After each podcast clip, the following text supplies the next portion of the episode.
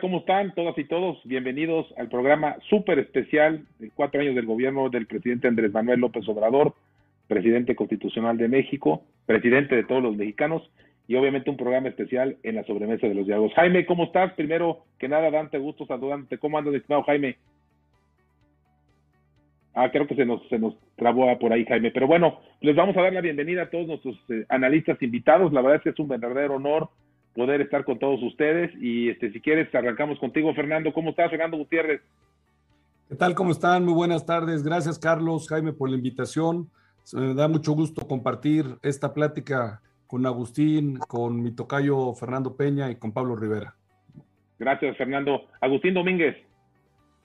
Mucho gusto, qué bueno que estamos aquí con ustedes y saludando a, a todos los amigos en especial a bueno, nuestros compañeros de panel, a Fernando, Fernando Gutiérrez, Fernando Peña, a Jaime Gutiérrez y a Pablo Rivera. Y por supuesto a ti, Carlos. Qué gusto verlos a todos.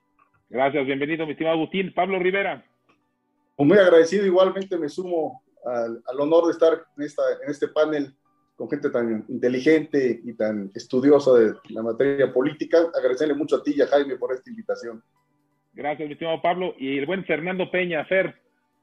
¿Cómo están todos? Buenas, buenas tardes aquí al panel y aquí listos para poder analizar el informe, que creo yo que el informe comenzó con los spots, eh, termina en un acto ahí en Palacio con poquita, poquitas personas y creo que hay mucho, mucho, mucho que analizar, porque son cuatro años de gobierno que han sido un fracaso.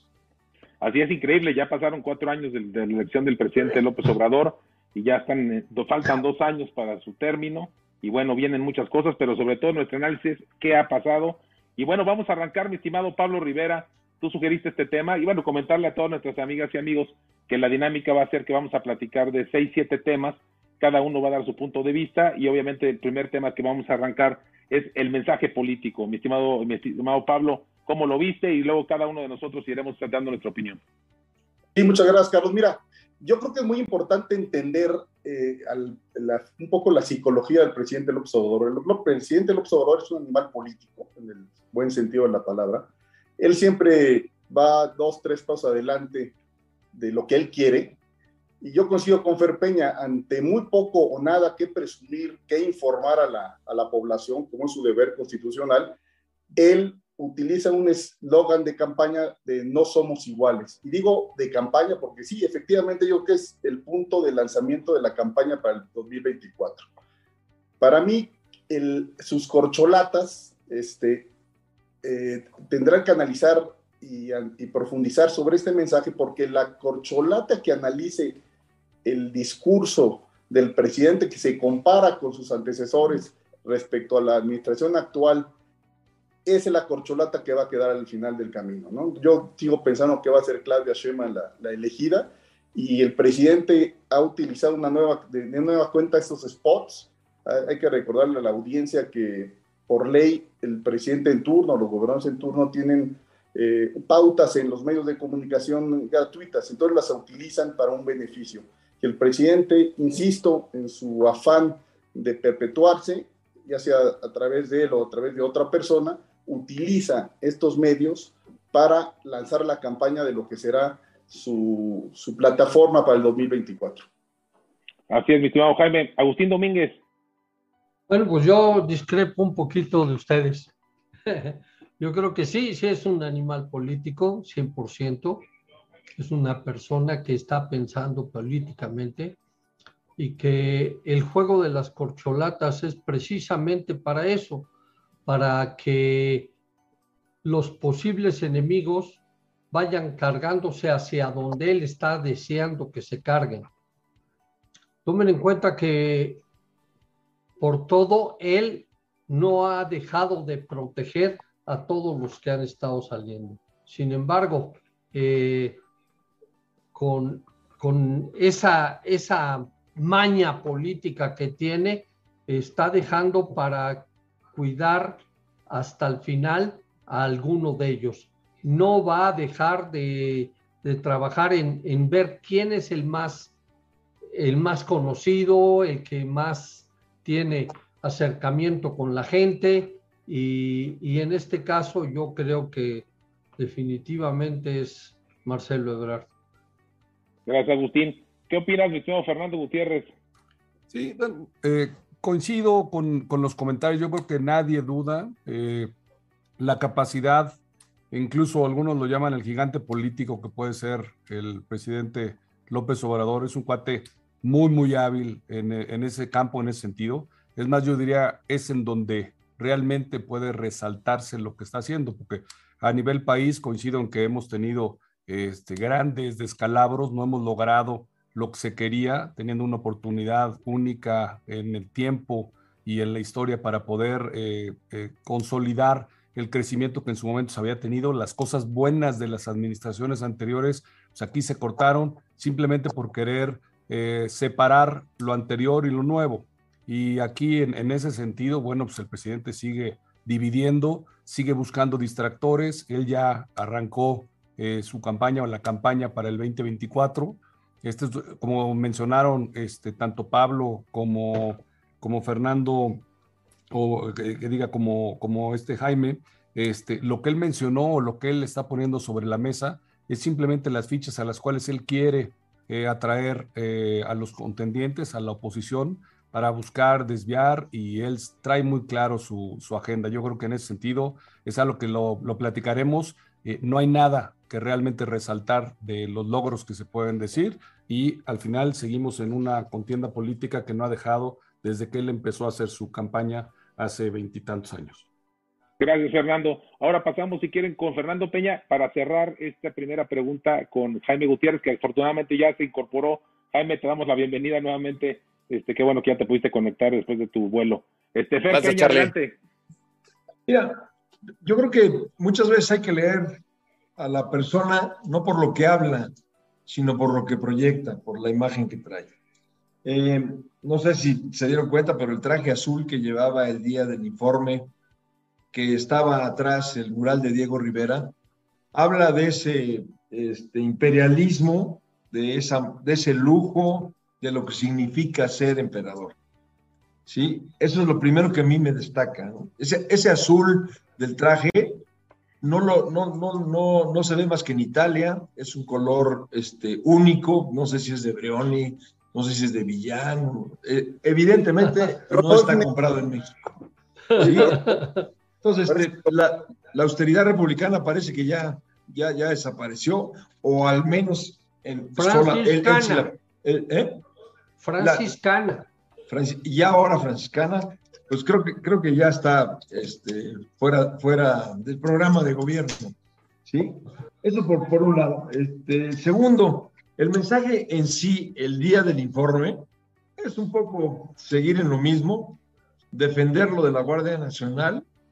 Y tercero, que, que se me hace eh, grave, es que gracias a ellos, gracias a esta supuesta izquierda durante mucho desde la época de Miguel de la Madrid, eh, ellos, ellos prohibieron que fuera el presidente hacer un ejercicio democrático para presentarse en la Cámara de Diputados, en el Congreso y poder informar a la nación. Ahí podríamos haber, en, lugar de haber suspendido la, la presencia del presidente, hubiéramos mejorado mucho en tener un diálogo abierto con el presidente. Creo que eso, eso ellos lo cercenaron y hoy pues lo, manejan a su conveniencia con esos spots de los que hablaba Carlos. Para mí el spot político y, el, mensaje, el mensaje claro es, no somos iguales. Y yo creo que no somos iguales. Si a nosotros nos dicen neoliberales, conservadores, ellos son los neomiserables. No tengo la menor duda que son los neomiserables. Todo es a favor de ellos, todo es a favor de lo que desconocen, eh, para, para, para, ser, para ser hoy la secretaria de Educación Pública, no se necesita saber, se necesita simular, simular que no es corrupta. Con eso basta, ¿eh? Y la simulación está tal vez en la ropa de ahorita, como fue la de Batres en, en, los años este, 80, pero pues hoy lo ves vestido y dices, bueno, el señor este, eh, ya, ya está en, en, otro ámbito de competencia, ¿no? Vamos allá. Entonces, sí, sí creo que hay muchos mensajes no escritos, muchos mensajes no hablados, que nos deben hacer reflexionar que estamos en el engaño. Hoy nada más dejo y concluyo con esto. En Santiago de Chile rechazaron la, la propuesta de reforma a la Constitución. ¿sí? Sin embargo, digo, claro, ellos son 20 millones de mexicanos, de, chilenos, nosotros somos 127, 123, 127, difícilmente para poder manejar esta parte. Sin embargo, ellos sí creen y siguen creyendo en la ley. Aquí ya no se cree en la ley. La constitución, ese pacto social, hoy, hoy se viola todos los días y se volvió en una decretitis, una decretitis que, el Congreso le, le avala. Entonces, sí, sí, sí quisiera comentar esto, ¿no? Eh, está muy claro a lo que llegamos hoy, cuarto año de gobierno, con un proyecto divisionista para podernos enfrentar o confrontar y ser él el gran emperador que va a salvar, porque acuérdense la amenaza de la campaña, la amenaza de la campaña, bueno, yo suelto al tigre, vamos a ver qué pasa con ese tigre. Muchas gracias, Fer. Y bueno, pues un punto positivo es que cambió desastre, ¿no? Que, bueno, por lo menos es algo, es, algo bueno dentro de todo. Mi estimado Jaime, tu análisis. Querido Carlos, y muchas gracias por, eh, por espera. Pues mira, yo te diría que el mensaje realmente eh, pues no, no, no, hubo sorpresas. Fue lo mismo que ha venido diciendo en todas las mañaneras, fue lo mismo que ha venido diciendo en sus spots de gobierno. La verdad, no, no, no, no hubo algo nuevo. Quizá lo nuevo es, como dices, que, que pusieron sentados a los tres precandidatos, eh, lo que él les llama las corcholatas, eh, Claudia, Marcelo y Adán Augusto. Este, pero en el mensaje político realmente yo creo que lo que está haciendo es sigue hablándole a su base, sigue, le, le sigue hablando a sus votantes, los demás no le interesamos queda claro que la verdad, el, ya lo dijo Fernando, la estrategia de dividir, polarizar, lo dijo Pablo, de alguna manera Agustín, pues nada nuevo y sigue polarizando. Ese sería mi, tema en la parte política. Perfecto, pues muchísimas gracias a todos. Vamos a entrar al segundo tema, que sería el tema de economía. Me gustaría nada más señalar que según el INEGI, y un dato para que de ahí podamos partir, en el 2018 el PRI valía 18.5 billones de pesos y en el 2022 vale 18.1. Hay una disminución del valor de la riqueza del país. Y con esto, si quieres, arrancamos, este, arrancamos ahora, si quieres, con, eh, pues vamos a decir el mismo orden, ¿están de acuerdo? Pablo Rivera. Adelante, Pablo. Mira, Carlos, yo en la parte económica eh, creo que hay, hay, que ser muy objetivos. Yo creo que la parte macroeconómica no se ha hecho mal. Yo creo que aquella decisión que fue muy criticada en su momento de no apoyar durante la pandemia a las pequeñas y medianas empresas, Hoy en día lo estamos viendo en comparación con otros países que fue una buena medida. Y, esa parte macroeconómica eh, también hay que resaltarla, es decir, no ha sido un gobierno irresponsable que, gaste mucho más de lo que recibe porque ha recibido menos. Ahora, como tú lo mencionabas, todos los indicadores es un desastre. Ah, es un desastre porque el, PIB, el crecimiento económico, la deuda pública ha aumentado, eh, la inflación, todos los indicadores, el aumento de la pobreza, que vamos a hablar más adelante de ello, todos los indicadores eh, le son negativos al gobierno. Aquí lo que es muy criticable es el manejo político de todas las situaciones. No hay ninguna, eh, ningún momento en que este gobierno se ha sincerado con la población. Todo lo utiliza con un fin, como lo comentamos en, el análisis pasado de la gestión política, que es mantener el poder. Entonces, en ese sentido, tenemos a un presidente obsesionado con quedarse en el poder él o la persona que él designe, y eso es lo grave, porque debieron de haber sacado spots de, de, de, de esa, esta situación macroeconómica que no fue mala. Es más, yo creo que es la única parte a resaltar de este gobierno. No, pues muy interesante tu análisis, Pablo. Muchas gracias. Este Agustín Domínguez.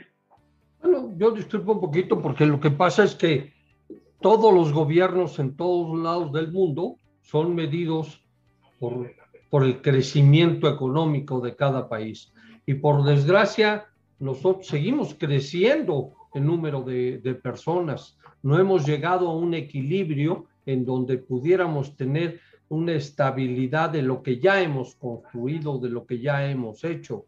¿sí? Decía un buen amigo mío que todavía seguimos construyendo escuelas. Ellos ya no, en Francia. ¿Por qué? Porque ya tienen las escuelas suficientes para todos los franceses que van a ir a la escuela. Y eso lo que implica es que seguimos teniendo necesidad de invertir mucho en infraestructura en el crecimiento de la infraestructura que permita el crecimiento de la economía.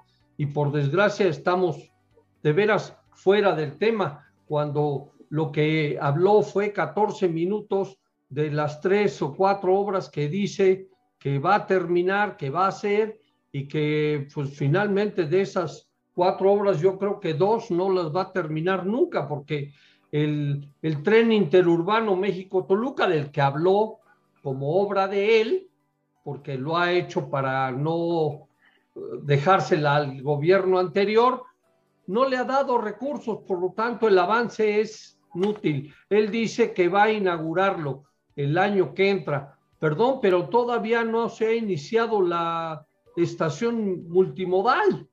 Entonces, en lo que es producción y generación de empleos y crecimiento económico, está muy, muy abajo. Y si lo ves, eh, estaremos creciendo cuando mucho al 1.1. Muchas gracias, Agustín. También me gustaría hacer un apunte sobre el tema de la inflación, que creo que ya todos lo tenemos bien registrados. En el 2018 tenemos una inflación del 4.75 y ahorita estamos en el 8.6 en el 2022. Fernando Gutiérrez, tu análisis, por favor, de economía.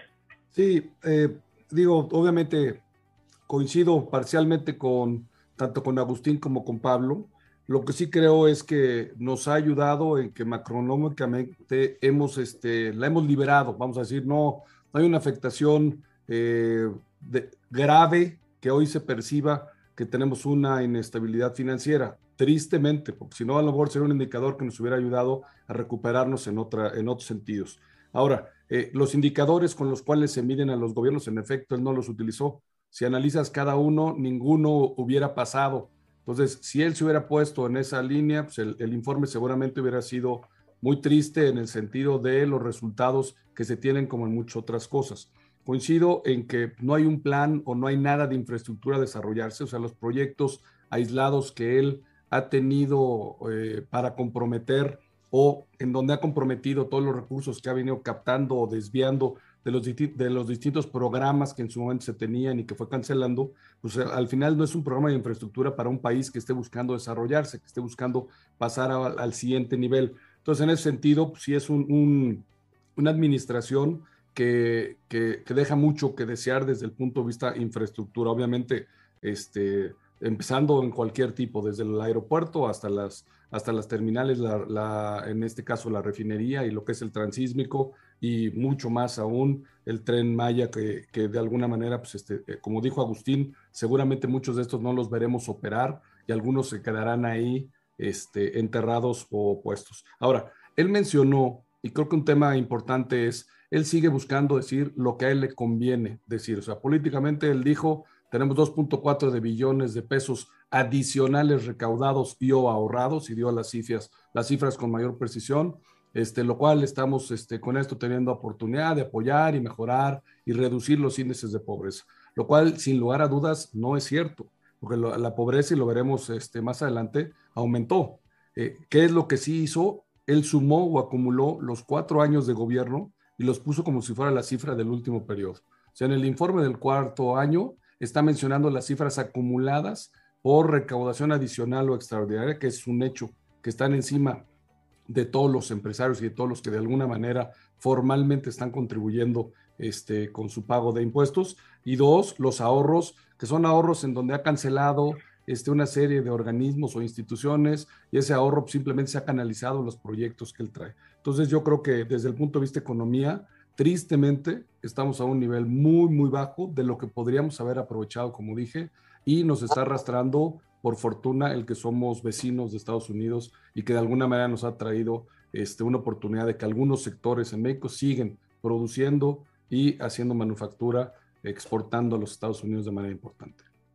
Muchas gracias, Fer. Sí, señalar también que obviamente la gran oportunidad de todas estas empresas que estaban en Oriente, las chinas, con este enfrentamiento entre Estados Unidos y China, la verdad que era una oportunidad única, única para México. Ojalá y podamos recuperar el próximo próximo sexenio. Pero bueno, Fer, este, Fer Peña, adelante.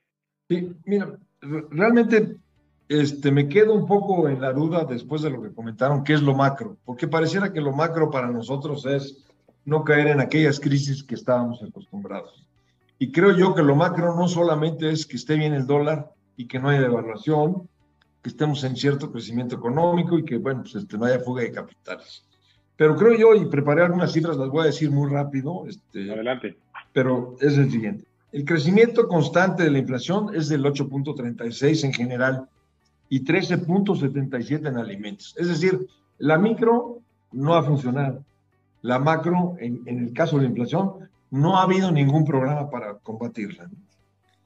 Eh, hay un pobre crecimiento económico del 0.9% del PIB. Como decía Agustín, pues es, es, donde se mide una economía. Eh, la deuda pública es el 57 ya hoy, el 57.63 del PIB. Tenemos un déficit comercial. Cuando fuimos muchos, o sea, llevábamos varios años siendo superávit comercial y siendo un, un país evidentemente este, abierto al, al, comercio. Bueno, pues tenemos hoy un déficit comercial por 18.904 mil millones de dólares. Contracción en nuestra balanza de importaciones de 52.5 millones de dólares, miles de millones de dólares, por 46.5 millones de exportaciones y déficit en la balanza petrolera por 46.7. Creo que esos son datos que, que, que nos ponen en peligro hay un rumbo complicado y creo que las cosas se pueden poner peor. Pero pues a la ciudadanía hay que seguirle diciendo que estamos bien y que nos sentimos bien y que esto ya cambió, que ya no hay una que no vivimos en una oligarquía, que con la, con la Guardia Nacional vamos a hacer este, vamos a combatir la inseguridad. Hay una alerta de salida de capitales, que esto también hay que, hay que tenerlo en cuenta. De acuerdo con cifras difundidas por el Banco de México, en el segundo trimestre de 2022 salieron 5.074 millones de dólares de inversiones extranjeras por erráticas políticas gubernamentales, incertidumbre internacional y sobre todo por la ilegalidad y la, poca certeza legal que le da este gobierno a todas las inversiones. La carestía se profundiza y el INEGI indica que la confianza del consumidor está en 0.8% con respecto al mes anterior. En situaciones como la nuestra, organismos internacionales ponen a disposición información para un trazo de política pública. ¿sí? el desempeño de la economía regional nacional y su dinámica en los últimos años creo que ha sido deficitaria. Y solamente quisiera terminar con esto. Como muchos, a, todos aquí, por eso se hizo este, esta, esta, este buen debate o esta, esta buena exposición y este intercambio de ideas, a muchos nos inquieta el rumbo complicado del país, ¿eh? realmente nos inquieta, y por ello yo sí, hoy, este, qué bueno que nos escuchan y con todo, con todo el público que está ahora pendiente de esta reunión, sí creo yo que se necesita el respaldo para lograr la plena participación de la ciudadanía en asuntos públicos, como indica la gobernanza. La gobernanza quiere decir poder también trabajar junto al gobierno. Están pasando cosas muy graves y, y nadie, nadie lo va a resolver. Los partidos políticos se están poniendo de acuerdo, pero quienes tenemos que empezar a resolverlo somos los mexicanos, somos la ciudadanía, como lo hizo ayer Chile al negar que se cambiara la constitución. Muchas gracias, Fer. Muy interesantes datos, ¿eh? muy, muy importantes. Este, eh, Jaime Gutiérrez, adelante. Pues mira, yo creo que en el tema económico pasamos de las cifras alegres a las cifras preocupantes y engañosas. Este, la verdad a mí me preocupa mucho la economía. Creo, eh, y entiendo un poco lo que señalaba Pablo en su comentario, que a final de cuentas hemos tenido gente muy prudente en esta parte económica, pero tú no puedes tener a alguien prudente cuando ya cambiaste al primer secretario Ursúa, cuando ya cambiaste Herrera y cuando se dice que este secretario, Rogelio Ramírez de la O, está muy preocupado porque el gasto que se ha hecho en las tres principales obras de las cuales ya señalaron tanto Agustín como Fernando, pues no se han cumplido y se sigue gastando de 8 mil millones que iba a costar el tren Maya, este, bueno, perdón, la refinería, ya estamos en 20 mil millones. Entonces, toda esa presión de dinero, vamos a ver cómo se resuelve. Y bueno, hay que decirlo, si hemos recibido recursos, hemos recibido recursos de remesas, recursos de petróleo, ya lo dijo Fernando también, un poco de los recursos de los que se ha exportado en materia prima en, en temas del Tratado de Comercio, que nos ha servido, pero realmente si vemos todo es muy preocupante. Y yo, como diría Agustín, pues si no hay crecimiento económico, pues este, la evaluación debe ser muy pobre en este informe. No va a haber crecimiento en el sexenio, eh, eh, va a ser un sexenio de verdad perdido en, crecimiento y nos va a costar 10 años recuperar lo que hemos perdido en este sexenio. por lo menos. Muchas gracias, Jaime. Muchas gracias, Jaime. De lo que mencionas, oye, muy impactante y comentarlo con todas las amigas y amigos, en la entrevista de Ursúa con Carlos Loret de Mula, ¿no? En Latinos, no sé si ya lo vieron todos, pero qué bárbaro, o sea, un exsecretario de él. Pero, también es contundente el tuit de, Herrera, ¿no? Es, viene, viene ahora en este cuarto año de gobierno la ira de los conversos. Vamos a empezar a ver muchos. Así como empezamos viendo a Ursúa, además en, en puestos clave, vamos a empezar a ver a otros. Ya vimos a Gibran también, eh, evidentemente a, ¿cómo se llama este? Ackerman. Hemos visto, hemos visto de, esos radicales que se han convertido en contra de él, ¿no? El, poder que tiene, el poder que tiene el presidente ha hecho que todos esos se detengan un poco. Todos los presidentes han recibido estas mismas reacciones de los que han sido sus enemigos y ya sea que los haya corrido, que les haya hecho alguna acción, pero entre los dos y tres años o incluyendo el primer año, como fue el caso de Luis Echeverría, eh, todos van a tener reacciones en contra. Así es. Pues nada más señalar lo último, ¿no? De Muñoz Ledo también, qué gran entrevista, durísima también, ¿eh? que vale la pena verla para todas nuestras amigas y amigos. Y bueno, seguimos con, con el siguiente tema, eh, un tema muy importante para el país, el tema de la seguridad. Creo que es muy interesante lo que el presidente pudo haber dicho y los avances que cree, vemos o que no vemos o retrocesos. Mi estimado Pablo, ¿cómo lo ves? ¿Cómo es el tema de la seguridad? Cuatro años de gobierno.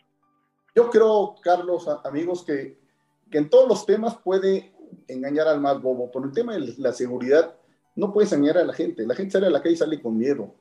Los indicadores de percepción de inseguridad son los más altos de la historia. No hay delito, por más que el presidente diga mentiras, que vaya a la baja y la gente lo percibe, lo siente y lo sufre todos los días.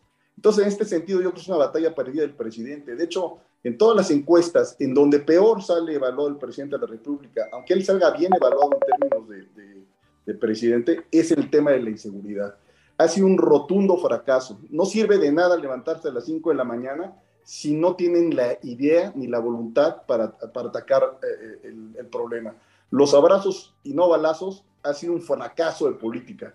Él se ha coludido con carteles del narcotráfico, hay que decirlo así. Lo que pasó en las elecciones en Sinaloa y en varios estados de la República demuestran que hay una colusión del gobierno federal con los carteles. Y eso es lo grave para lo que, como decía Fernando Peña, de lo que viene. Si como sociedad no nos unimos, los que van a gobernar el, siguiente sexenio ya en totalidad, en, plenitud, pues son los, este, el, crimen, el organizado, los carteles del narcotráfico.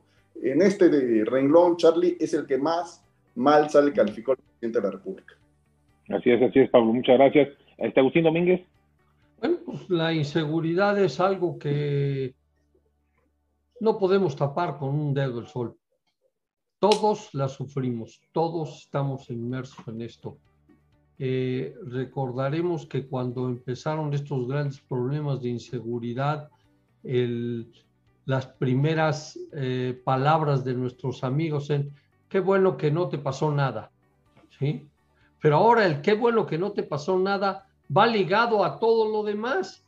Ya, ya la cantidad de muertos que tenemos por la inseguridad es imposible de ocultar.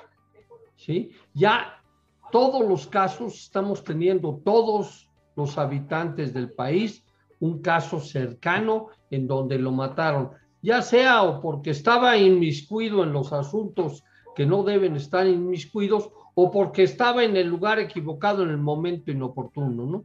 Pero finalmente la inseguridad es la que no puedes decir que ha ido reduciéndose en nada. Y él lo seguirá mintiendo y seguirá diciéndolo en todas las mañaneras y en todos sus múltiples informes, porque este fue uno de los 18 que lleva, ¿sí? Y no va a, dejar, a quitar el dedo del renglón. ¿Por qué? Porque toda la gente y sobre todo sus seguidores escuchan y no, no ven lo que realmente está pasando. Considero que en ese tema es la reprobación total. Muchas gracias, Agustín. Yo coincido también contigo, con tus palabras y con las de Pablo. Este, Fernando Gutiérrez, ¿qué opinas de la seguridad? ¿Cómo vamos? Como lo mencionan, yo creo que está totalmente reprobado lo que hemos hecho en, ese sector o en ese tema. E, es algo que ha rebasado y lo sabemos viene de administraciones anteriores, cómo ha ido creciendo y tomando eh, presencia eh, los, los, distintos grupos delictivos o el crimen organizado. Eh, hemos intentado en lo anterior combatirlo, ahora con la política de abrazos, no balazos y con la idea de, dejarlos más a su conciencia, pues yo que fue clara las elecciones intermedias y todo lo que se ha venido dando, en donde el narcoestado o los, los, los gobiernos en donde ya hay una presencia importante, que estamos hablando de 19, de 31, 32 estados hoy, que, que, tenemos una presencia importante y en donde estas personas o estos líderes del crimen organizado están determinando quiénes llegan y quiénes no.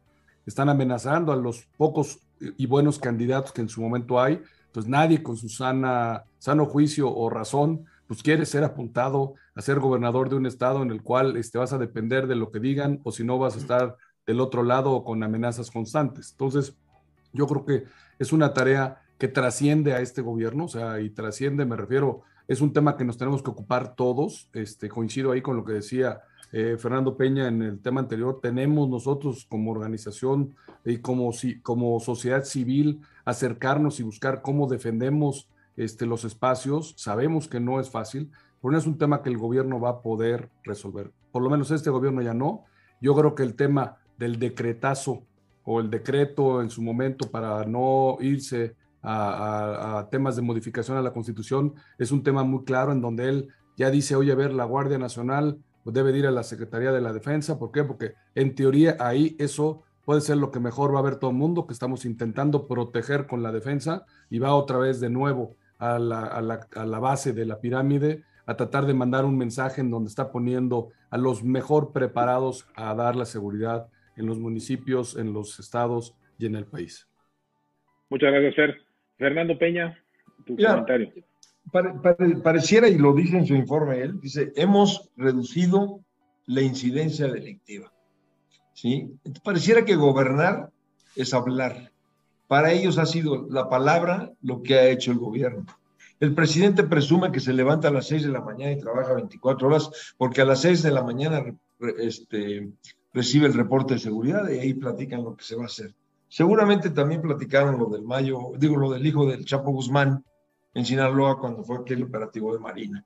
Aunque creo que los marinos no lo informaron bien, o él, o él sí sabía y al final, pues deja escapar a, deja escapar a un delincuente de, de los más buscados y, e hijo de uno de los mutiladores de la sociedad mexicana. Ya sea que por problemas de salud, les, les, vende droga o ya sea que los mata, ya sea, ya sea que los descuartiza. Entonces, ese es el nivel de amistad, ¿no? Cuando va y saluda a, la, mamá del Chapo, etcétera, etcétera. Y al lugar que más ha ido es a Baridaguato, de donde es el Chapo. Entonces, ¿qué, qué, qué, te, qué te, dice esto? Hay como un consentimiento a, a, bandas criminales para que ellos, para que ellos puedan este, actuar como, bueno, conforme a lo que les permite ahí este, el gobierno, ya sea ahora a través de los militares. Y lo vimos en unas elecciones en 2021, o digo 2022. En, en, la, no, las elecciones sí, de 2022 tenían, tenían perdidos varios estados. Los ganaron donde podían intervenir los narcos. ¿Sí?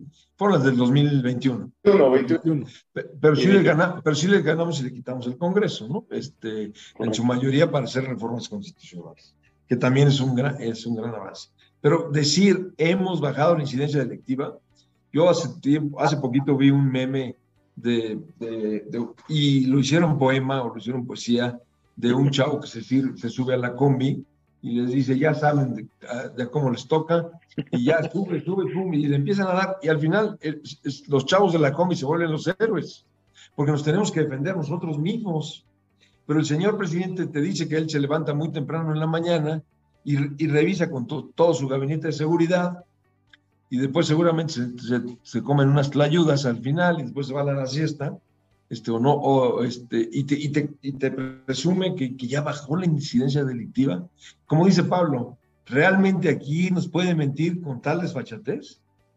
Tal vez, nos, digo, yo, yo sí veo eh, elementos claves, claros, de que hay este, una inseguridad total te lo dicen este, la, la, gente de, que sube, a la combi, la gente, por, eso hay que, hay que platicar con toda la gente. Y te dicen, no sé si regrese a mi casa hoy. ¿Sí? Y ese, ese, eso, si no lo podemos quitar los mexicanos, estamos perdidos como sociedad. Y la verdad, si tú vas al extranjero y hablas de México, ahí se habla de que en, México se mata gente. No se habla de otra cosa, ¿eh? Se olvidaron los riberas, se olvidaron los imperios este, prehispánicos, se olvidaron el gran acervo cultural, el gran acervo este, culinario, el servicio, lo bueno que tiene México, porque la gente nos ve como que aquí matamos. Y bueno, quien, más, quien mejor lo ha dicho, pues ha sido Estados Unidos cuando prohíbe ir a ciertas zonas. Así es, gracias Fer. Muy crudo tu, tu, análisis, pero es más realista que nada. Este Jaime, adelante. Pues mira, sigo insistiendo y estoy de acuerdo con lo que acaban de comentar todos. La verdad, en materia de seguridad estamos reprobados en el tema del informe. Eh, simplemente si nos vamos a los números, a las fuentes alegres, nos vamos a que este sexenio, eh, en los 48 meses que lleva el, el sexenio, llevamos 132.843 homicidios. Si lo comparamos con el sexenio anterior de Peñanito, 81.000, y si lo comparamos con Calderón, 60.000. O sea, a este, a este número, a esta velocidad, muy probablemente, de acuerdo a las estadísticas y la tendencia, este sexenio tenga más de 213 mil eh, homicidios dolosos contra los 156 mil que tuvo el presidente Peña.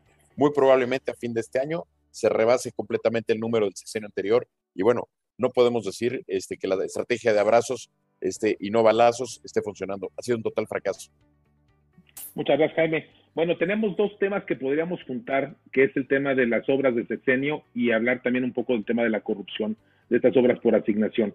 Este, para terminar con, nuestro análisis de los últimos dos años que le faltan al presidente y poder, tener un debate. Entonces, ¿estás de acuerdo, mi estimado Pablo Rivera? Si quieres, podemos hablar del tema de las obras, que, cuál es tu opinión de las obras que están construyendo o ya se terminaron supuestamente, y el tema de la corrupción. Pues mira, el tema del aeropuerto lo padecemos este, todos los mexicanos. Eh, fue un error garrafal cancelar la obra del aeropuerto de Texcoco para cambiarnos por, un aeropuerto que existía, que es un aeropuerto militar y que el presidente inauguró con fanfarres y tlayudas y ha sido un rotundo fracaso. En el caso de la refinería... Donde Hoy lucha libre ¿eh? también. Arena de lucha libre. sí. En el caso de, la refinería es donde yo más atención pondría porque, como comentaba Jaime, se duplicó el presupuesto. Ahí, y, un poco juntándolo con el otro tema de la corrupción, yo espero que algún día sepamos por qué una obra puede ser tan mal programada y presupuestada para que te vaya al doble en tan solo cuatro años. ¿Quiénes son los beneficiarios de esta corrupción? Yo creo que, por ejemplo, la que quiere ser gobernadora de Veracruz, que ni siquiera es veracruzana, ¿no? La secretaria de, de Energía, Rocío Nale, para empezar. Y, este, y el Tren Maya, que es un proyecto que a mí sí me gusta, yo debo decir, eh, yo creo que es una buena idea. Eh, es decir, puede, eh, si se maneja bien y se, y se, detona bien, pues es un tema interesante porque va a conectar una zona del país que es la más pobre con un tema que puede atraer a mucha gente y puede generar economía. Lástima que nunca se haya cuidado en la preparación el tema de la ecología y que estoy en contra de la línea 5, yo creo que se pudo haber trazado por otro lado y yo espero que, que no pasen catástrofes ecológicas más grandes de las que ya pasaron. Entonces, decir, de las tres obras, yo me quedaría una a la mitad. Las otras dos, rotundo fracaso. Ya el, el, mundo voltea a las economías limpias y aquí seguimos volteando a las economías sucias. Muchas gracias, Pablo. Agustín Domínguez, esta es tu, área de ingeniería. Hemos, no, hemos, hemos, hablado mucho del tren Maya. Yo, para mí es una buena obra. Debería poder usarse. Pero a lo que voy es que el, ha crecido el costo y el avance muy poco. Ahí lo dejo para ver qué va a pasar en el tiempo. El interurbano de Toluca, ya lo comenté, no lo va a poder acabar porque él dijo que lo inaugura en octubre del año que entra y sin embargo tiene un par de obras que no es posible terminarlas en seis, ocho meses. ¿sí? Lo que sí me gustaría comentar es que, por ejemplo, tienes una inversión de 9.300 millones de dólares para incrementar la capacidad instalada de la Comisión Federal en cerca de 10.000 megawatts. ¿Sí? se están construyendo 34 proyectos para generación de energía limpia. ¿Cómo? Renovando los equipos y las 16 hidroeléctricas. Sea, estás arreglando lo que tienes, manteniendo lo que tienes, no estás haciendo nada nuevo. Lo único que aparentemente en esa parte de energía nueva, energía limpia, es el parque de energía solar de Puerto Peñasco. No lo conozco, no tengo la oportunidad de verlo, ¿sí? Pero es inútil y es, es, es inútil decir, por ejemplo, que está construyendo la presa Santa María en Sinaloa. Bueno, pues a lo mejor está preparándoles unos sistemas de riego a, a sus compañeros y amigos narcos, ¿sí? Así como eh, están haciendo 274 kilómetros de canales principales para distribuir en Sonora y Nayarit eh, agua. Caray, eso lo hacíamos en un año, en los años anteriores. Y no, no con el PRI o con el PAN. Es lo que se hacía por la necesidad de hacerse, ¿sí? ¿Sí? Eh, destacó que contrataron a 1.498 pequeñas y medianas empresas para el Felipe Ángeles. Si alguno de ustedes conoce alguna, yo conozco una o dos, pero nada más, ¿eh? No hay tal. Eh, realmente se hizo con personal del ejército y con personal que se contrató, con obreros que se contrataban en el lugar, ¿sí?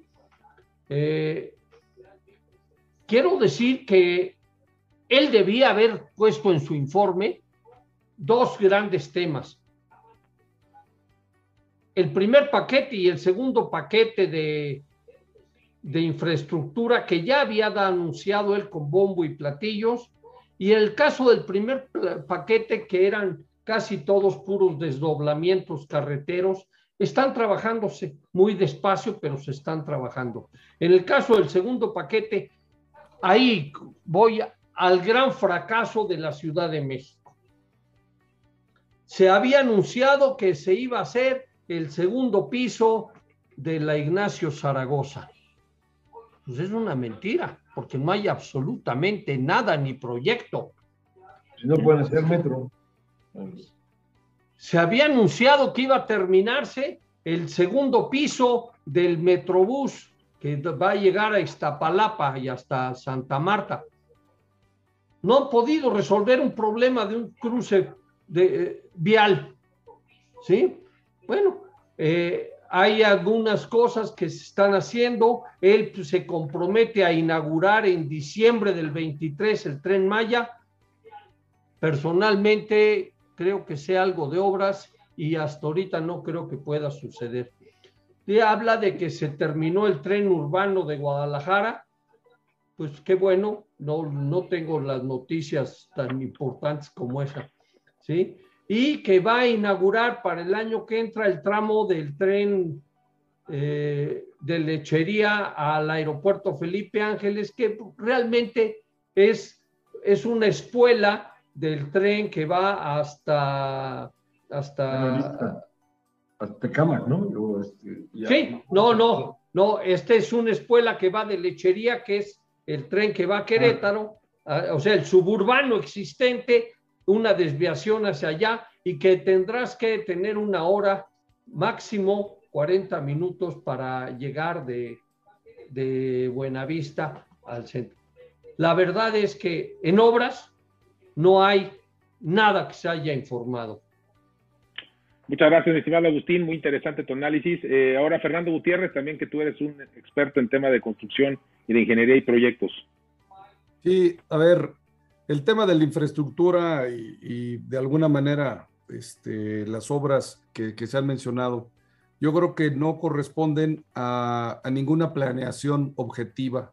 Eh, cuando tú quieres desarrollar un país o cuando estás buscando el crecimiento y desarrollo de un país, pues al final la infraestructura se conecta y todo tiene que hablarse, todos los sistemas de, o modalidades, sea transporte, sea infraestructura, este, sea carretera, aeroportuaria, trenes, puertos, este, el mismo desarrollo de las propias ciudades, cómo se comunican las distintas ciudades con este, las distintas áreas de, o regiones de, cada estado y del país.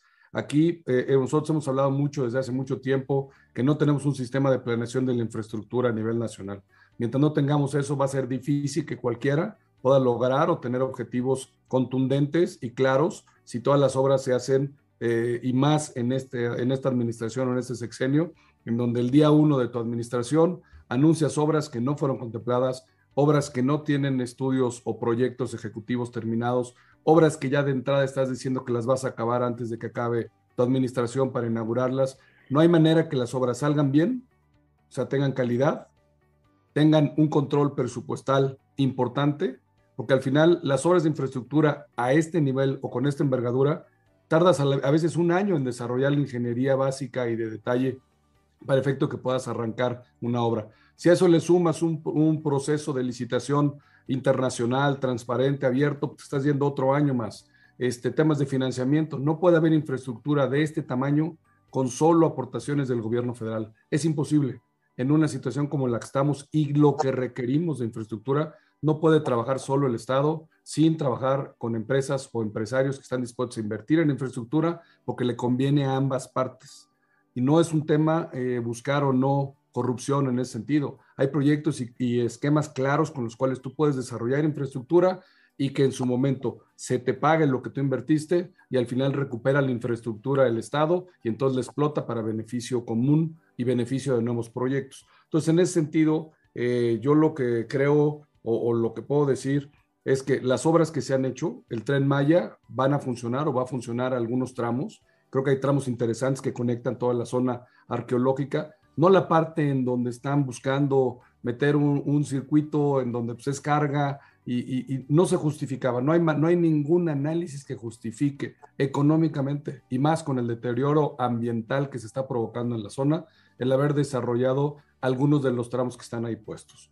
Este, creo que eso, eso no, no, no, no se va a dar y seguramente será algo que esté criticado y que nos vamos a arrepentir en el futuro de lo que hicimos con toda la ecología en, la región. El tema de la IFA, el gran fracaso yo creo que de los proyectos de infraestructura que él tuvo.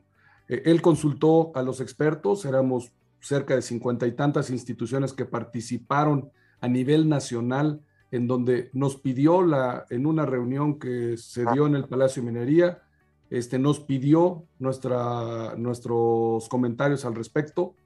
Trabajamos y se le metieron muchísimas horas a todas las instituciones y organismos y al final cada uno dio o determinó cuál era su conclusión. La mayor parte de ellas, si no es que todas, determinaron que el seguir con Texcoco era la opción viable, la opción segura, y que si lo que quería era evitar la corrupción que se había dado en secciones anteriores, pues en todo caso podía revertir o eh, asegurar los terrenos en los cuales estaba desarrollando el aeropuerto para evitar que los que se habían enriquecido o que buscaban enriquecerse de forma este, indebida, este pudiera ser.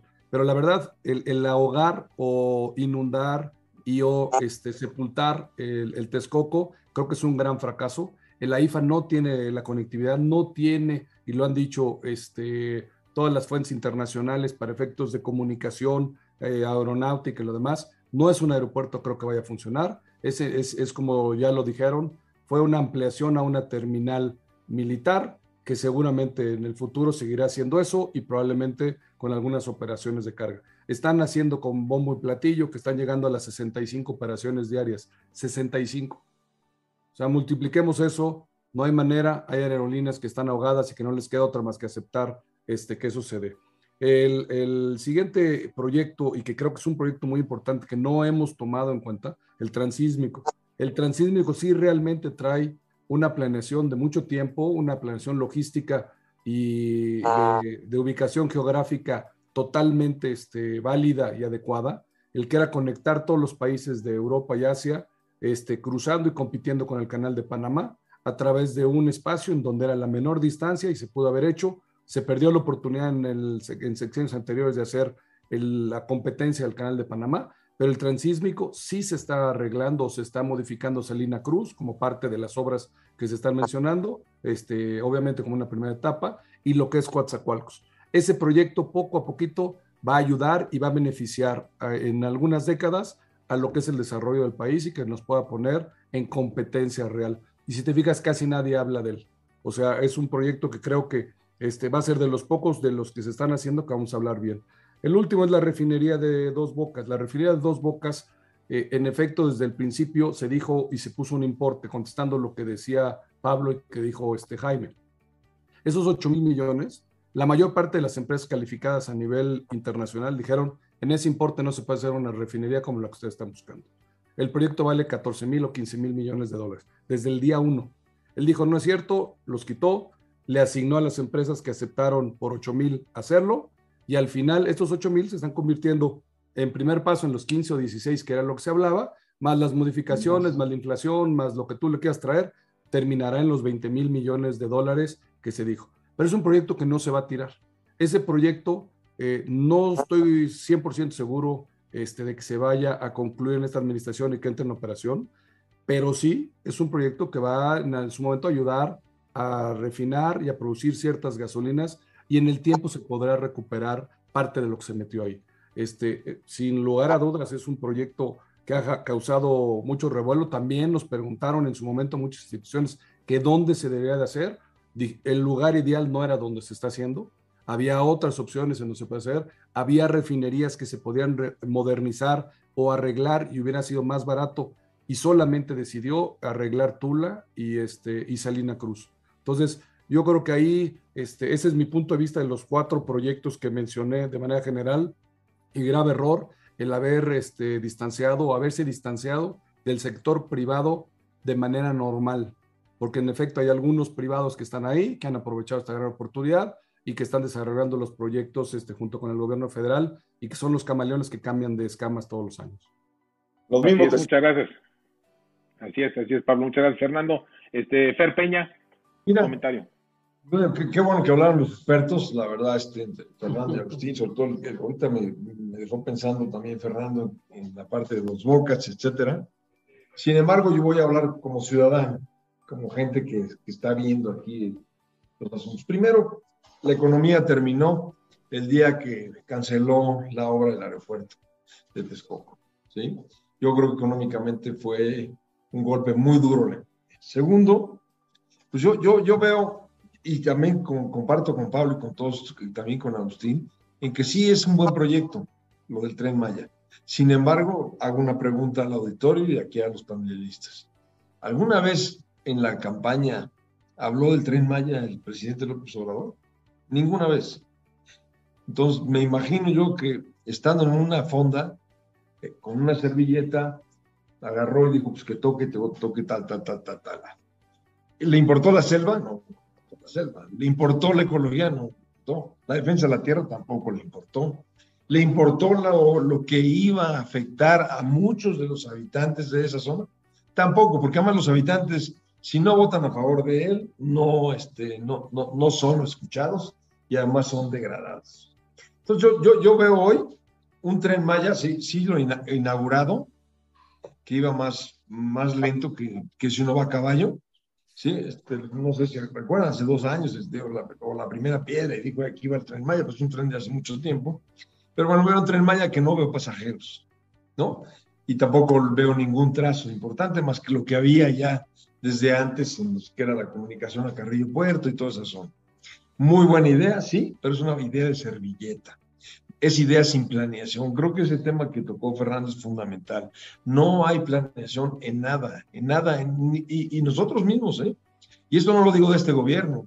Al propio gobierno de Cárdenas, cuando nosotros fuimos gobierno de transporte, le dejamos ahí el plan rector del metro 20, 2000, 2000 2020. 20 años, que, que también es poco, ¿eh? Porque los, los proyectos de infraestructura tienen que ser a 30, 40 años, ¿sí? Por todo lo que viene este, y por todo lo que impacta como es el carretero. Y el carretero hoy todo el mundo lo presume, pero está, el, México casi está conectado este, en carretera.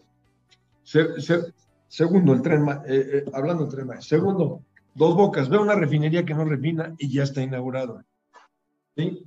Y también en el caso de, del Ángeles, pues del, del aeropuerto Felipe Ángeles, pues veo un aeropuerto donde no llegan vuelos, ¿sí? un aeropuerto internacional.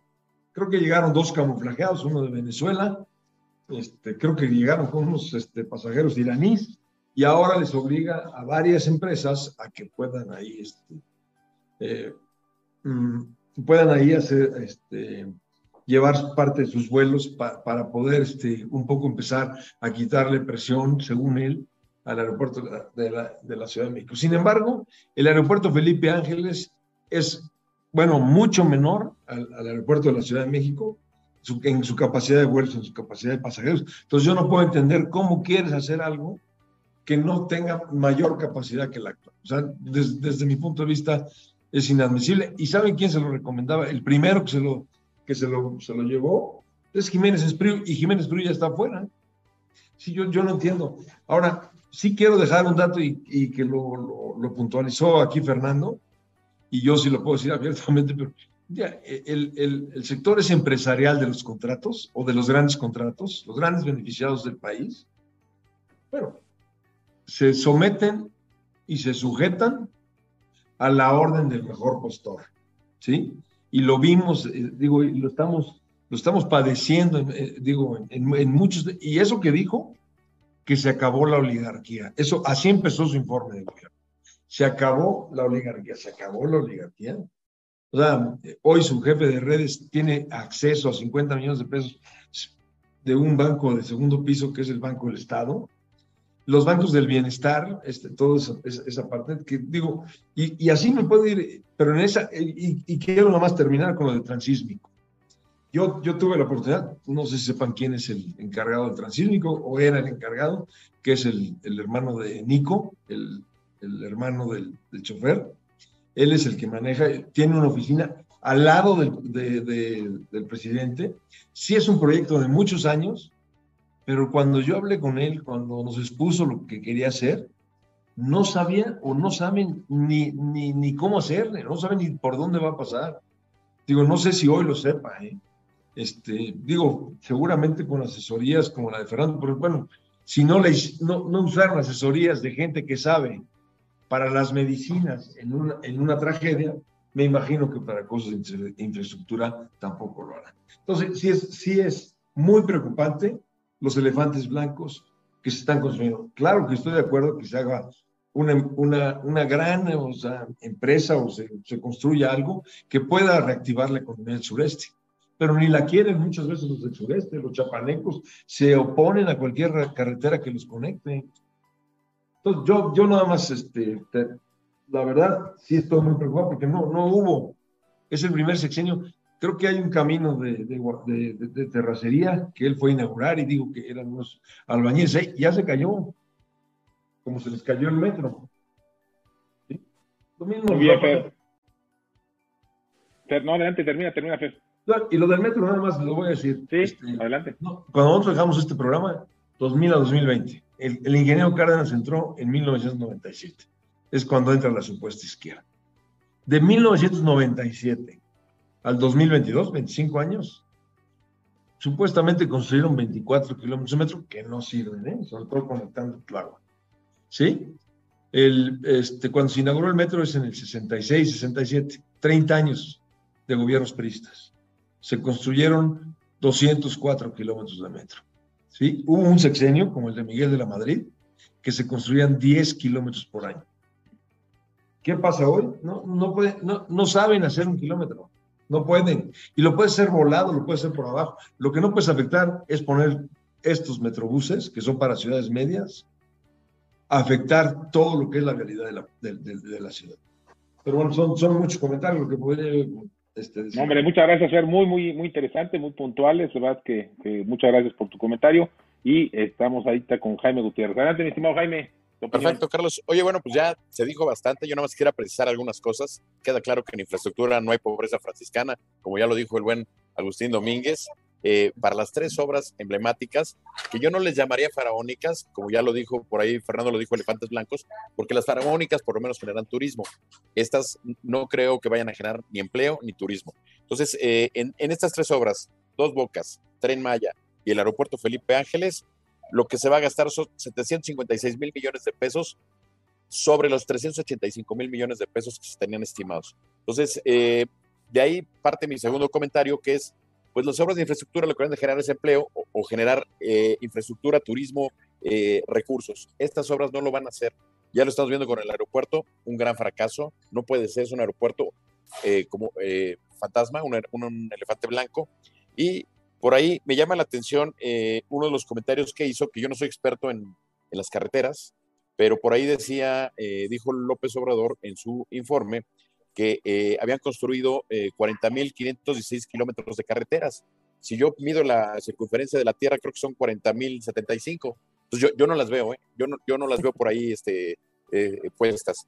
Y la otra, eh, no se está generando, ni se va a generar turismo, este, ya decían del Tren Maya, no va a entrar a Mérida, no va a entrar a Campeche, o sea, se va a quedar afuera de las ciudades incluso. Y se cambió el no proyecto llega, el pa- pa- Palenque no. A, este, a Palenque no lo sé, este, pero por lo menos a Campeche y a, y a Mérida, que eran originalmente el proyecto, no va a llegar. Sí, Entonces, es este, como ya lo dijo Fernando, el hacer los planes sobre las rodillas sin un plan, sin una eh, proyección de medio ambiente, sin una planeación, pues obviamente lo que va a generar es un gran fracaso. Ya lo dijo Agustín, el tren eh, México-Toluca eh, se ve complicado que se inaugure el 2023. El, el- el tema es, bueno, le- les voy a conceder algo que nadie dijo y voy a felicitar a este gobierno. La verdad, le ha metido cuatro eh, eh, recursos para cuatro obras en cuatro estadios muy bonitos que están quedando, que es el Héctor Espino, el Tomás Oros, el Beto Ávila y el Centenario. La verdad, nadie habló de que, de que esos estadios van a quedar muy bonitos. Muy bueno. y, el, y el- Perdón el la cuarto, y el cuarto hijo de, de Andrés Manuel ya trabaja en los gigantes de San Francisco. Nada más para que sepa, porque hay un mexicano que es dueño de- o es parte de, de los dueños. Pues ahí la dejo. Muchas gracias, muchas gracias, Fer. Muchas gracias, este, Jaime. Pues bueno, ahora pasamos ya, estamos por terminar nuestro tiempo, pero viene una parte muy importante, creo que muy importante para todas nuestras amigas y amigos que nos están viendo y les agradecemos mucho que estén aquí con nosotros. Hay muchos comentarios en nuestras redes sociales que ya luego los podrán ver todos en nuestra página w, bueno, www este, eh, telerednetworks.com que ya está al aire y si quieren para cerrar y ahí sí vamos a hacerlo a manera de debate si están de acuerdo pues vamos a hablar de qué viene estos dos, dos últimos años del presidente Hola, López Obrador hola. ¿qué ven? Y la corrupción. el que ¿no? quiera arránquese como quieren Ellos dicen que la quieran. corrupción ya terminó. así es así es adelante la Fer, adelante arráncate Fer Sí. ¿qué ves? Ellos de dicen que la terminación, la, la corrupción, y lo digo, la corrupción ya se está eh, terminando, ¿no? Él, él habló de eso en su informe, sabiendo que hay actos de corrupción. Bueno, pero este, ¿qué es más grave, la Casa Gris o la Casa Blanca? Este, yo, yo, yo empezaría por ahí. Pero si ves el, el, el, el- el informe del INCO, el Instituto Mexicano para la Competitividad, competitividad, hay 76 instituciones del gobierno que, que están detectadas como las principales para llevar a cabo actos de corrupción. Y entre ellos Segalmex, Banco de Bienestar, todas esas Sí, que Segalmex ha sido un desastre, ¿no? Este, creo que ha sido Es poco un anunciado, desastre. pero aquí cada quien participe como quiera, ¿eh? Vamos entrando, así que Sí. aquí no hay conductor, cada quien diga lo que quiera, ¿eh? Adelante. Y no sé si se dieron cuenta ustedes, pero Compranet se cayó hace poco. Sí. Sí. Y la mayoría todas de las- ventajas. ¿eh? Y la mayoría de las asignaciones son asignaciones, la mayoría de las licitaciones o de los gastos o del gasto son asignaciones directas. Sí, yo Yo, creo- yo- yo quisiera tocar un to- parte del tema del, del transísmico. Yo creo que ese ha sido el máximo error que ha tenido nuestro presidente. Tuvimos la verdadera oportunidad de tener un sistema de transporte que uniría a los dos océanos sin inversión pública, pero que además con una gran potencial, que era el, el país que más, que inició en el proceso de consolidación de carga y que ahora consolida barcos, que es Singapur, un país donde no hay corrupción, vino y le ofertó hacer el transísmico y los dos puertos y generar, porque ellos iban a ser los principales promotores de ese puerto, para quitarle el, el beneficio que tiene Panamá. Lo perdimos. Eso también es corrupción, ¿eh? Claro. Ineficiencia es, corrup- es corrupción también. Bueno, eh, Yo quisiera comentar, perdón, este, lo que, eh, el tema de qué, qué sigue en estos dos años. Yo creo que está muy claro lo que Sí. sigue. Sigue la polarización del país. Vamos a seguir teniendo un presidente que va a dividir todos los días a los mexicanos. Un presidente en campaña desde una mañanera que insulta a todos los sectores de la población simplemente porque no pensamos como él. Vamos a ver un pleito fuerte entre las corcholatas y la North Corcholata, que es Monreal, que ya está cantado, lo cual abre la posibilidad de una ruptura dentro de Morena, lo cual para, desde mi punto de vista, abre la oportunidad para que la oposición, si se une y es inteligente y tiene un buen candidato, pueda competir, inclusive ganar la elección del 2024. Lo que sigue también en nosotros como sociedad, hacerlo notar a toda la gente. Tenemos que hablar con los jóvenes, tenemos que hablar con la gente que trabaja con nosotros, tenemos que hablar con nuestros compañeros, nuestros amigos, nuestros familiares, de que todos tenemos que participar. No hay mañana. Si el 2024 vuelve a ganar Morena, cada vez va a ser más difícil quitarles el poder porque piensan con una idea, una filosofía de una izquierda retógrada. Entonces, mi comentario en lo que sigue es participar, invitar a la sociedad civil a que todos este, seamos un solo equipo y venzamos esta pseudo dictadura. Así es, Pablo. Adelante, Fer. Mira, ah, perdón. Vas, vas, Fer. Oh, usted, usted. Gracias. Este, bueno, yo creo que viene un camino, o nos quedan dos años muy complicados. No podría decir más complicados que lo que ha sido hasta hoy, pero a lo mejor similares. Este, coincido con Pablo en que el discurso de la polarización y la división va a seguir. La inflación no se ha controlado, no es un tema solo de México, es un tema internacional que no está controlado y que la verdad está dejando fuera de competencia a muchas medianas y pequeñas empresas. La pobreza sigue en aumento, la pérdida de empleos, creo que todos los que tenemos algún negocio o nos dedicamos eh, en algún sector y somos empresarios, hemos visto eh, o hemos tenido hoy la necesidad eh, de empezar o estar reduciendo nuestras planillas de personal, en donde algo que habíamos tratado de aguantar por la capacitación y lo que significaba el juntar talento y tratar de estar listos para competir, hoy hemos visto pues, que parte de eso se ha, se ha perdido. Este, inician campañas y cuando digo inician, sabemos que hay gente que ha estado en campaña todo el tiempo y sigue en campaña y nunca dejó de estar en campaña. Este, hoy vemos que inicia una campaña eh, con una oposición eh, muy débil, una oposición que no encuentra o no termina de acomodarse y de realmente hacer una oposición real, este, eficaz, convincente, que nos conviene a cualquier país que busque una democracia y alternativas para poder este, seleccionar al gobierno que nos corresponde. Tenemos una sociedad apática, amenazada, miedo a levantar la mano, miedo a decir algo, porque en el momento que lo hagas te va a llegar una auditoría o te va a llegar una amenaza o te van a sacar en la mañanera y te van a poner contra la pared. Entonces, este, una sociedad, como digo, apática, con poca certeza jurídica, con capitales este, semi eh, movilizados o listos para desviarlo, este, la verdad no, no va a ser complicado, no va a ser fácil, o sea, va a ser muy, muy complicado. Y una cosa que yo quisiera este, mandar ahorita una señal es, debemos de cuidar, yo creo que en esta época, mucho a las instituciones, particularmente al INE. Creo que logramos una defensa en su momento del INE. Tenemos que tenerlo claro y es algo que sí podemos hacer la sociedad civil, la organizada y la no organizada, en donde debemos de hacer que ese organismo que está para defender la democracia en nuestro país se mantenga y que sea el único actor que realmente avale si las cosas se están haciendo y evitar que alguien quiera utilizarla, cualquiera que sea su color de partido, de una manera diferente. Muchas gracias. Fernando Peña, adelante.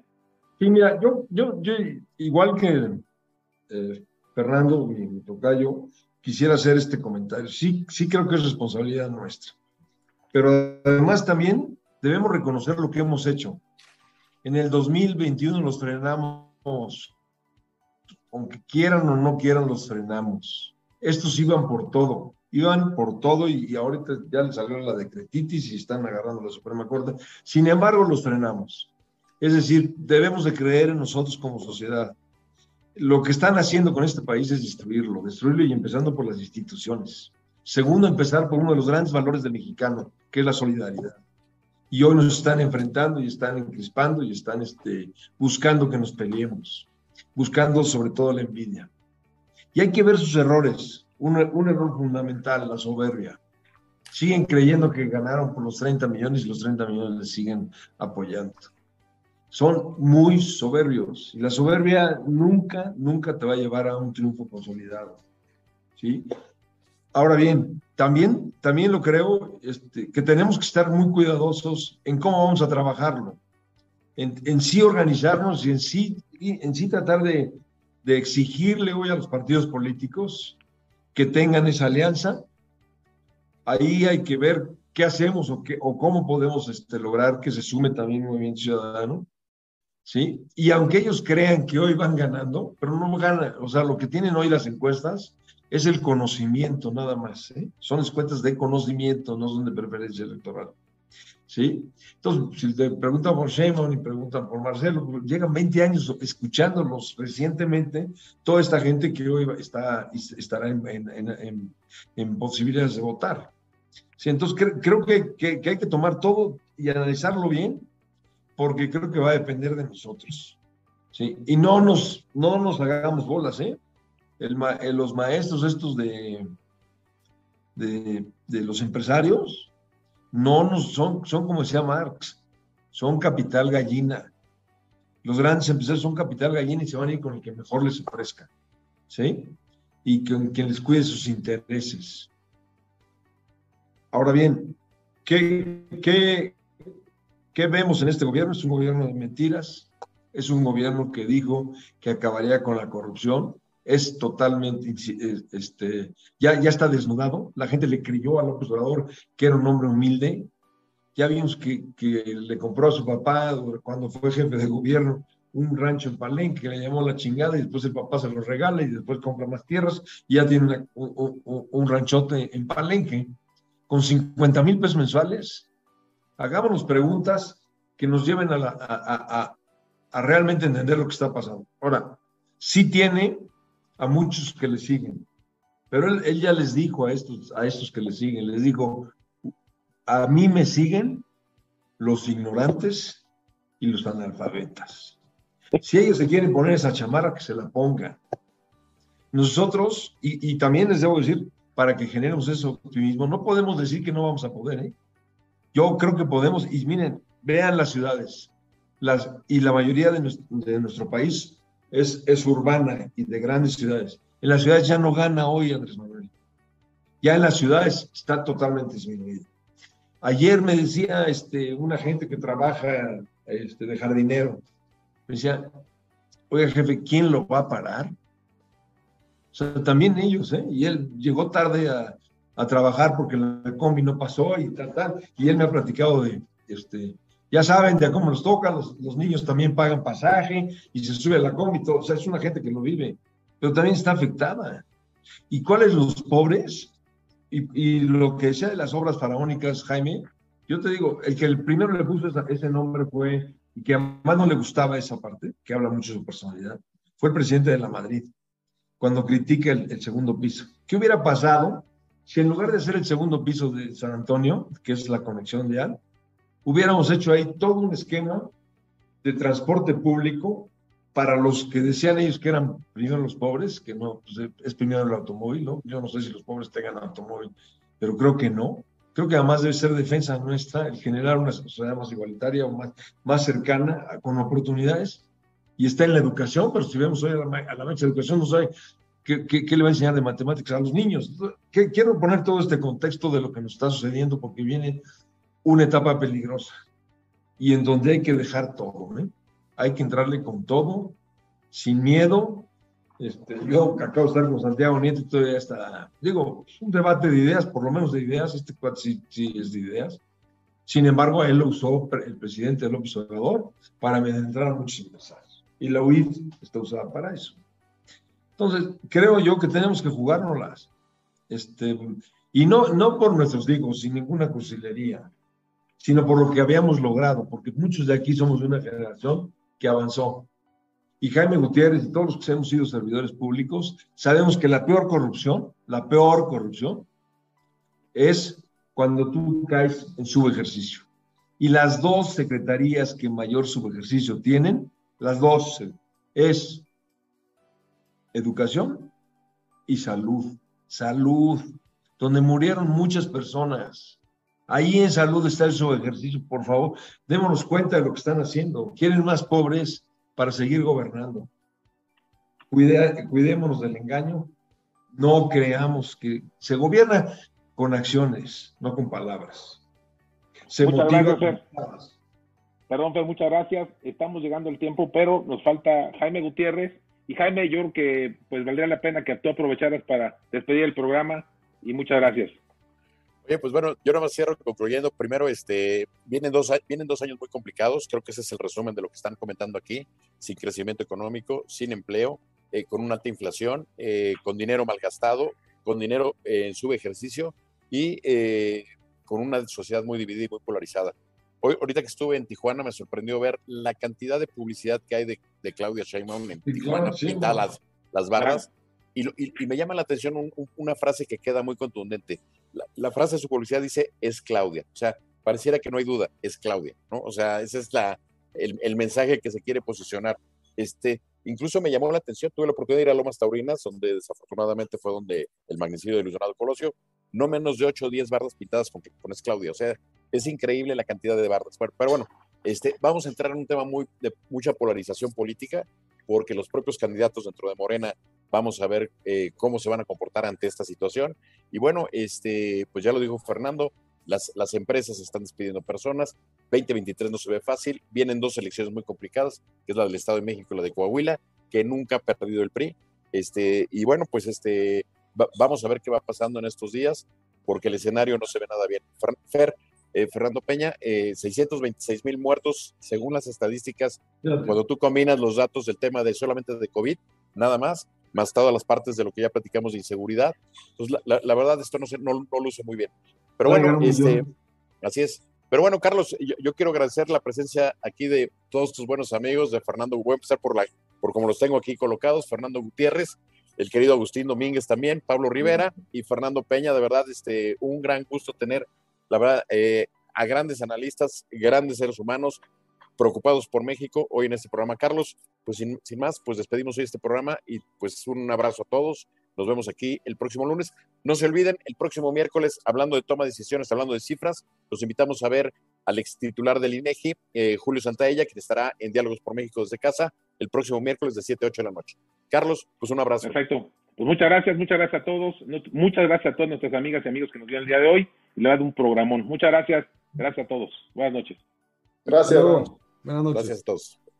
Qué, qué, bueno que hagan estos programas. ¿eh? Los felicito también a Carlos y a, y a, Jaime y a Pablo que tienen todo este, este, este, proyecto de poder comunicar lo que hace falta comunicar de un lado o de otro auditorio, porque estos auditorios tal vez son distintos a los que llegan los, los medios más grandes. Gracias, Fer. Gracias, Gracias. buenas noches. Hasta luego.